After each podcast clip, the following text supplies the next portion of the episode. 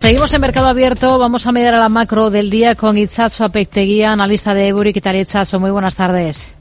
Hola Rocío, ¿qué tal? Y en esa macro tenemos esa confirmación en Alemania de que su PIB se contrajo tres décimas en el último trimestre del año pasado y por otro tenemos datos de confianza de los empresarios alemanes que mejora levemente en febrero después de haber tocado el mes anterior mínimos desde la primavera de 2020 según el índice IFO. ¿Qué le parecen estos datos? ¿Con qué idea se queda?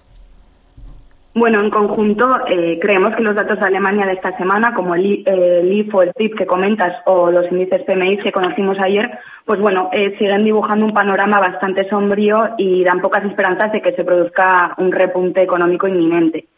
Parece que la economía pues se está estabilizando en un nivel bajo y vemos muy probable que se produzca otra contracción en el primer trimestre, eso sí, quizás algo menor que la anterior, y una débil recuperación más tarde.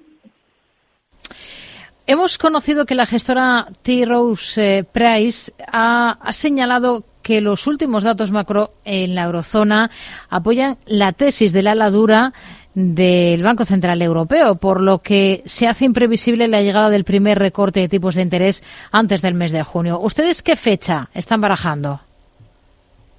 Pues desde hace un tiempo eh, venimos diciendo que veíamos un primer recorte eh, como muy pronto en abril. Eh, bueno, a no ser que se produzca un repunte inesperado de la inflación, pues seguimos viendo bastante probable este primer recorte en abril. Aunque es cierto que bueno que la recta final de la lucha contra la inflación será probablemente difícil y además el BCE tiende pues a abordar los cambios de tipos con cautela y esto pues podría llevar al banco a llevar a cabo un ritmo de flexibilización más moderado.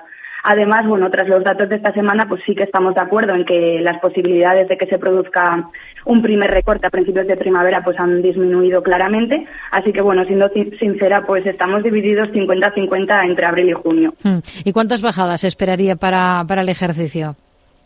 Pues tras varios meses en los que los mercados descontaban unos recortes muy agresivos, en nuestra opinión, eh, por fin sus expectativas se alinean bastante con las nuestras. Así que nada, esperamos cuatro recortes de 25 puntos básicos, o sea, un total de 100 puntos básicos de recortes hasta finales de año y esto pues situaría el tipo de interés de referencia del BCE en el 3,5%. Hoy hemos escuchado al gobernador del Banco Nacional de Austria y miembro del Consejo de Gobierno del Banco Central Europeo, Robert Hoffman, ha señalado que no es probable que los tipos bajen antes en la zona euro que en Estados Unidos. Dice Bloomberg Televisión que no hay que anticiparse. Es mucho menos perjudicial que cortes un poco, pero más rápido, que después cortar una o dos veces y luego tener que volver a aumentar los tipos. Y esto determina mi opinión de por qué es demasiado pronto para hablar de recortes. Todos esperamos que se produzcan, no me malinterpreten. Todos esperamos que se produzcan los recortes, pero nos hemos equivocado en el pasado y por esta razón somos un poco más cautos ahora.